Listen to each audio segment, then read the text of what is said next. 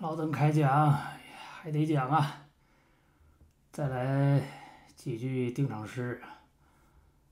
有料我就报，不管那一套，报完回头看，自己吓一跳。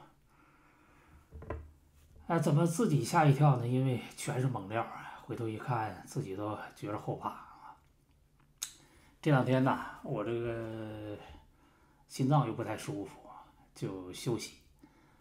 但是这个树欲静风不止啊，我这正休息呢，今天有人给我来信，啊，是一个有中共背景的一个老大哥。他给我来信问我一个事儿，他说这个傅政华呀，原来跟你联系过没有啊？呃，他这个用意很明显啊，就是 想了解点傅政华的情况啊。我就跟他实话实说，我说呢，国内很多这个爆料人呢，就是信息提供者吧，跟我呢有过联系。但是呢，全是不具名的啊！谁傻逼呀？那个那个，说我是谁是谁，我要给你提供什么啊？都是匿名上来啊，提供一个东西就拉倒了啊！像这个啊，席明泽这个婚事和龙凤峰这个啊，都是匿名上来的啊！我知道一个什么事儿，提供给你，提供完了这人就没影了，哎，人也是为安全考虑。我跟他说呢，我说很多人跟我联系，但是都是匿名的啊。那傅中华跟没跟我联系过，我也不知道，但是应该没有啊。如果是的话，从这个爆料风格啊，方方面面啊，因为我对文字比较敏感嘛，我也会揣测出来这个人大致是谁啊。我说你呃应该放心啊，他应该是没没有跟我联系。呃，这个老大哥呢，他说那就行了啊，这这个事儿就。啊，就算过去了。但是我这个跟他通完话呀，我这个忽然间想起来，啊，这个这挺有意思，啊，这个是不是傅政华不知道啊？我跟你们讲一下这个事儿，是一个有意思的事儿。我这个觉得这个事儿很蹊跷吧，是半个多月前啊，就是九月中旬那个时候，啊，有人忽然联系到我。啊，这个联系过程还这个这个挺奥妙，哎，啊，先从推特上找我，呃，能不能私信啊？我就啊跟他私信，我觉得可能是爆料的，啊，然后那个私信了呢，他又说呢，可不可以提供那个啊 WhatsApp 号码？啊，我又给他提供，啊，提供联系上以后呢，他又说你能不能换个手机？啊，他说你这个手机是绝对是不安全的。哎呀，我就觉得这这这个人怎么这么麻烦啊？呃，但是能够感觉出来，这个人是很有安全意识，也有这个安全经验的这么一个人。然后我说那这行那行吧，那我正好有一个旧手机在那里啊，也是 iPhone 的啊，我也换了个手机，然后再跟他联系。啊，然后这个人就开门见山啊，他说。啊，我有一些料啊，有一些机密文件，甚至绝密的，可以给你一大批。啊，他说可以把这些东西提给你，提供给你。然后呢，他又说我还可以提供给你欧洲的一处房子。你说这这这，这这是人要这个运气来了，挡都挡不住啊！这天降鸿运。啊，我说你为什么给我提供料又提供房子？他说是有条件的，啊，呃，他说那这些料呢你不能报，啊，我又问他我说那我不能报，你你你给我这料干嘛呀？又给我又又要给我房子，啊，他说这些料呢得我让你报，啊，你再拿出来报，啊，你在这个网上还是在视频上啊，你在你在利用你的影响力，你再报这些料。他说：“我不让你报的时候，你千万不能泄露啊！这些料是绝对是保密的。他说你要，他说这个安全措施你要做好，这些料是绝对不能。他说这就是，他就说，他这就是我要给你一处房子的原因啊！他说这这个料是不到关键时刻我让你报的时候，他后来才说是我有麻烦了你就全报啊！我没有麻烦的时候呢，他说我会让你一点点报啊！他说你的进度要根据我的指令来。”他说这才是我提供给你房子的就报答你的原因，啊，他说你不能直接报。哎呀，我一听这事儿还怎么还有点复杂啊？我说那也行啊，我还跟他开玩笑，我说我正好我缺房子，没房子住，啊，我说你那房子要在美国就好了，我说在欧洲，我说也行吧，我跟他说，我说不行，我把它卖了，我说在阿尔巴尼亚也行啊，那也得值点钱呢啊，管他欧洲哪个国家。啊，然后他过两天又跟我联系，啊，后来我就觉得这个跟我联系的这个人呢，就是有点很多疑。啊，就是，啊，有一次正聊着，他突然说：“你是不是正在跟美国政府有关部门联系，在那个，呃，出卖我？”哎，我说你这个哪跟哪儿啊？我说你也没给我提供什么，你也没说你是谁，我跟美国政府出出卖你什么呀？啊，有一次正聊着，他也说：“你会不会向中共出卖我？”哎呀，我说你这样，这这个不信任，我说真是不好。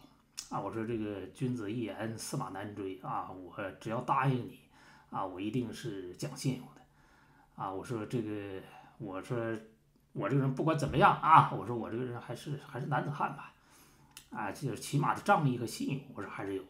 我说信任就是力量嘛，那你不信任我，那咱们怎么合作呀？啊，但是他还是啊怀疑我啊，就是你是不是会按照我的指令做？就是他的意思就是我把这些料给你了，你会直接报。啊，他是那个有这个顾虑。完了，过了两天呢，他又过来那个来信息了。啊，他说你这个人呢，太玩世不恭，不可靠。他说算了，他我找别人了。哎呀，我这一听啊，这这这个人，这这这这不信任的这种这种，我我要直接就把他拉黑了。啊，我说算了，不用他。啊，就这么一个情况。呃。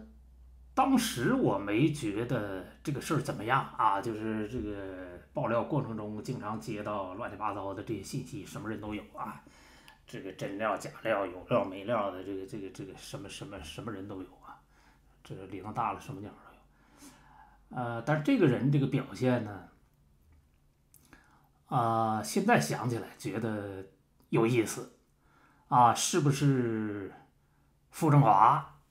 哎，这个时间点也挺对啊！这个他出事了，他还还在说，啊，我有事儿，我要有麻烦了，你就都报啊，没麻烦我会让你一点的报。我觉得是不是他呃褒奖啊？就是说出来当过一个一个小故事吧，啊，讲给大家，就是这样。哎呀，这个傅政华呢，我觉得，嗯，现在还没公布他什么罪名啊，就中共官方。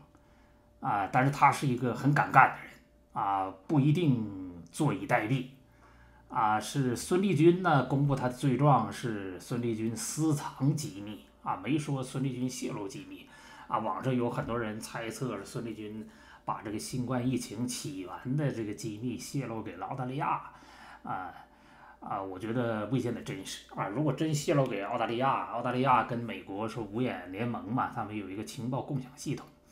啊，如果真是美国情报机关得到了孙立军这样的啊新冠溯源的这样的情报啊，前一段美国情报部门出台那个报告，就新冠溯源那个报告啊，一定会提这个事儿啊。所以说，美国没有提这个中国的这个内幕的这这个消息啊，那应该就是孙立军这个没没有泄密，他只是私藏，他要干什么啊，还没有来得及干，他就被抓了。这是孙立军，那把傅政华。将来公布这个他的罪行的时候，你们大家记住这句话，一定有一条就是傅政华泄密啊，就像当初说周永康泄密似的，啊，这个傅政华是干得出来的，啊，傅政华泄密，勾结海外敌对势力啊，这个罪状是一定有的。你们你们记住这句话啊，到时候你们看这个傅政华，哎，他一定会这么做。呃，孙和傅啊，这两个这个共产党的走狗啊，我都懒得说他们。这个啊，很多人都评论过他啊，我再说也没什么太新鲜的啊，就是简单说两句吧，简单评论他们两句啊。这个孙呢，就我得到的信息啊，就是这两天我得到的信息啊，他的确不是习的人啊，要不然他能反习吗？你看这个孙公布的孙立军公布的那些罪状，这个前两天公布那个罪状啊，都是反习的罪状，什么政治意识不强啊，什么那个抵制两个维护。啊，什么这个散布什么制造、散布什么政治谣言什么什么啊，这个都是啊针对习的啊。孙立军呢是曾庆红和这个啊孟的人啊，政法委书记原来孟建柱的人啊，他跟习不是一条线啊，所以说呢，他反习呢是在情理之中。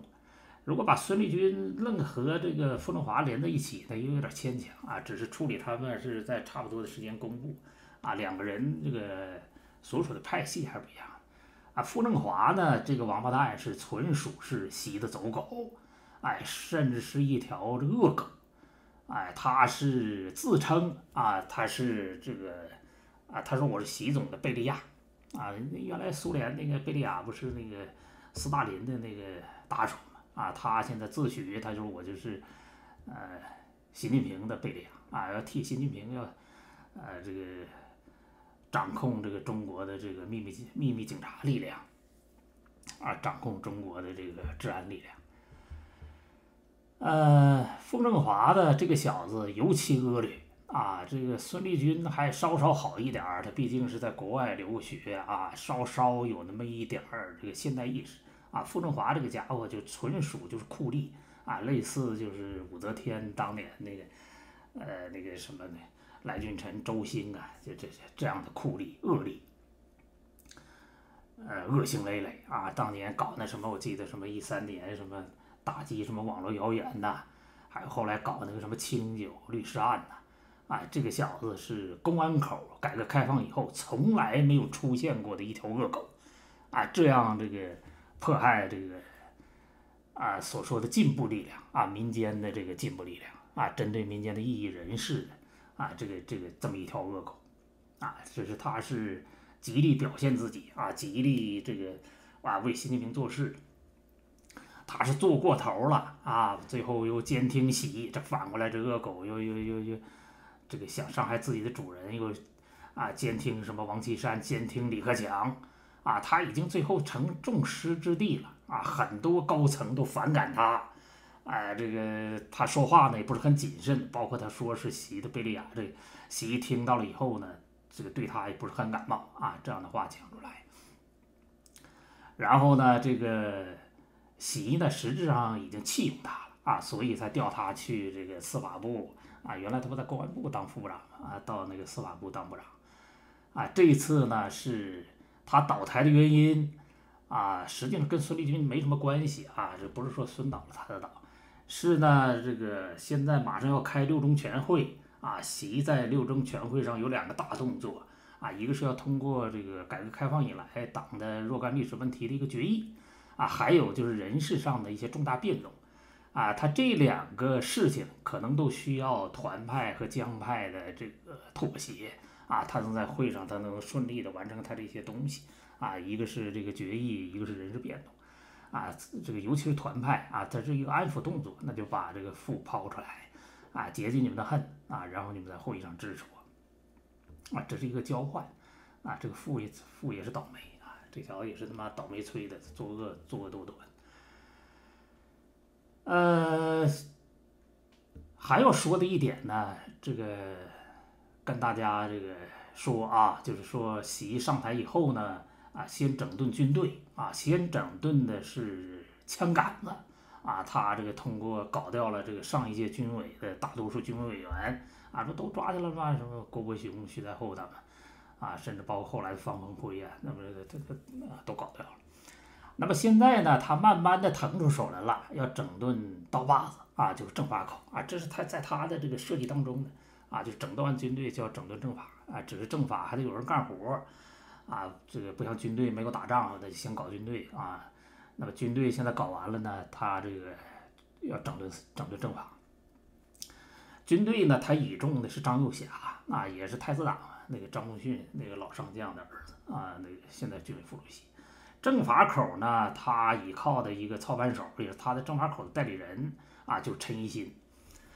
啊，陈一新这个人呢，大家要多关注啊。这个人很了不得啊，有水平啊，有手段啊。对习呢也是忠心耿耿。这个人是习的这个铁杆心腹啊，这个水平那远在什么父啊、什么孙的之上啊，这个人啊，那个新冠那个呃爆发那个时候，他不回武汉嘛，指挥这个防疫啊，还是这个人还有两下子啊。现在他又主持政法口的教育整顿啊，这个政法口的教育整顿呢，就是陈一新呢根据习的这个总的战略部署啊提出来的。啊，前一段搞了基层的教育整顿啊，把政法口，尤其是公安口搞得鸡飞狗跳啊，主要整基层，就是县市级以下搞基层，搞这些警察。然后呢，这个刚刚又开始呢，教育整顿第二波啊，主要是针对高层啊，中央政法委啊，这个两高啊，高法和高检啊，然后还有司法部、公安部和国安部啊，这个啊三个部。然后呢，就是各省的啊公安厅、政法委。呃，现在呢，就是说已经这个政法口揪出很多老虎了啊，他这个整顿不就整人吗？整顿不就整人吗？啊，这个陆陆续续公安部几个副部长啊，从这个孟宏伟啊，什么这个孙立军呐，啊，这个傅政华不也当过公安部的副部长吗？啊，这个都搞掉了啊，几个直辖市的公安局长、厅局长啊，也都搞掉了。什么天津的龚道安呐，重庆的何挺、邓奎林，啊，上海的那个啊，天津的武长顺呐，上海的龚道安，啊，呃，所以说几个大直辖市的这个都搞掉了，啊，包括什么江苏的那个政法委书记王立科呀，啊，还有这个山西的那个厅长刘新云，啊，这这都拿掉了，啊，还有一个 黑龙江自杀一个啊，公安厅的常务副厅长高德义。啊，高德义的事儿呢，我接到很多爆料啊，以后我打算专做一集讲这个高厅长，啊，这是我们老乡啊，他的事迹很有意思。这个公安厅常务副厅长，这个小子在黑龙江公安口那也是一霸啊，卖官鬻爵，索贿受贿，什么玩弄女人，这个小子什么都干啊，这个很多人给他行贿啊，公安口你想升官啊，尤其是我们老家那个双城区的那个公安局的啊，那个行贿名单、行贿细节。啊，现在我也都掌握了。呃，然后呢，这个小子，这个高德义啊，这黑龙江这个常务副厅长啊，自杀，投水自杀嘛。这个这个小子还有一个绝活啊，能帮人改高考成绩啊，这是他这个在黑龙江很有名的啊。这个我也接到爆料啊，就是你家的孩子，当然都是那些官人家的孩子了，考的成绩不理想啊，他能够通过什么招生办呐，什么这个这个教委呀。哎，能把你的成绩改成好成绩，哎，然后呢，能顶替把那个穷孩子的那个什么上大学的那个都已经录取了，能把你踢出去啊，把你的分给你改了，然后呢，呃，把这些官员的孩子呢，他能给你弄到好大学。你这个小子多损那是，哎，害人呢，啊，啊，他的事情，高德义的事情，我以后那个专门跟大家讲。所以说抓了这么多这个。政法口的啊，这些所说的大小老虎，然后呢，这个高层的政法口的这个教育整顿呢，刚开展了一个半月啊，他要搞三个月吧，还有一个半月啊，差不多要搞到年底吧。啊，我得到信息说呢，就是说在接下来这一个半月里，这个可能好戏连台啊，呃，厅级、副厅级的大约要抓出来十个以上。啊，部级、副部级的可能还有那么三两个啊，会那个揪出来啊，你们看热闹吧，狗咬狗，一嘴毛啊，这个这个有热闹可看啊，这是政法口的这个啊教育整顿情况。还有呢，这个他们这个西包子搞的这个政法口的这个教育整顿呐，实际上已经激怒了这些这个。政法口的这些高官们啊，这些老政法，哎，现在被当做靶子啊，被这样整啊，他们也于心不甘的啊。所以说呢，这个啊，前一段不是出现什么那个江苏的那个什么原来当过什么刑侦总队长啊，那副厅级啊，叫什么罗文进呐，那小子不要目刺那个习近平嘛啊，他跟那个重庆的邓桂林他们都是好朋友啊，这些公安的头头们要联起手来。看着没有，这个刀把子啊，这个要对准细包子了。这些刀把子要切包子，哈 哈这这，哎呀，这这这这很好玩啊！他们已经形成了一股势力啊，就是啊，那你包子你们不是要搞我们吗？搞我们政法口这些那个啊老公安嘛？哎，那我们就联起手来，我们要做点什么啊？这也是一个趋势啊！你们看还有好戏啊！嗯，这些老公安都怎么说呢？啊，不像普通官僚啊，他们受过做职业训练啊，甚至他们有武器啊，他们能量很大啊，他们能搞出什么来？呃，值得期待啊！呃，仅次于军队啊啊，那那我觉得这个这个挺有意思。嗯，我们看戏吧。还有的就是啊，我这个呃有一点希望啊，就是希望啊，就是说呃，公安呐、政法口的中共的这些走狗们啊，这些高官们什么呃，我能够奉劝你们啊，呃。啊，如果是你们被整了，要出事儿了啊，你们就像个男人似的啊，不要这个什么像高德义那样自杀，你他妈的自杀的决心都有，你不能去拼命啊！啊，谁整你什么什么更高的官呐，什么什么的，你你你你你你不能像个男人似的啊，你就能被人整，被人家那个那个最后像王立军似的，你看那那多惨呐，那那那那。最后那个沈波西来的时候，那那么壮的王立军已经坐轮椅了，有他好下场吗？你们进监狱有你们好下场吗？啊，你们那原来当走狗耀武扬威，你们进去以后，那那你们同样要被整的。